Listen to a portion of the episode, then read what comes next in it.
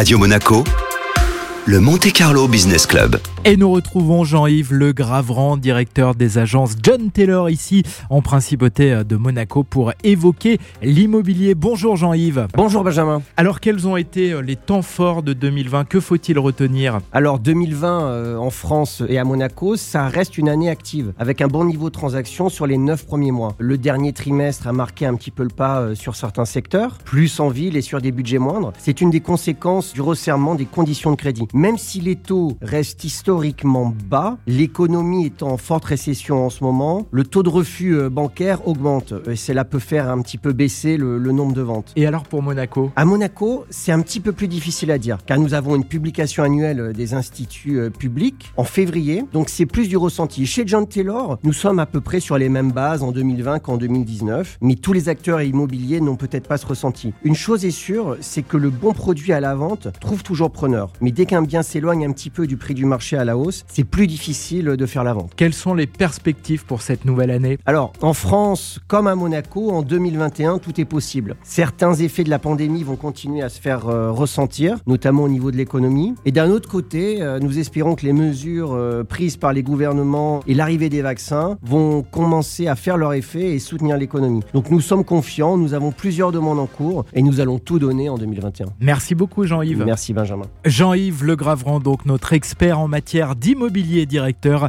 des agences John Taylor ici en Principauté de Monaco.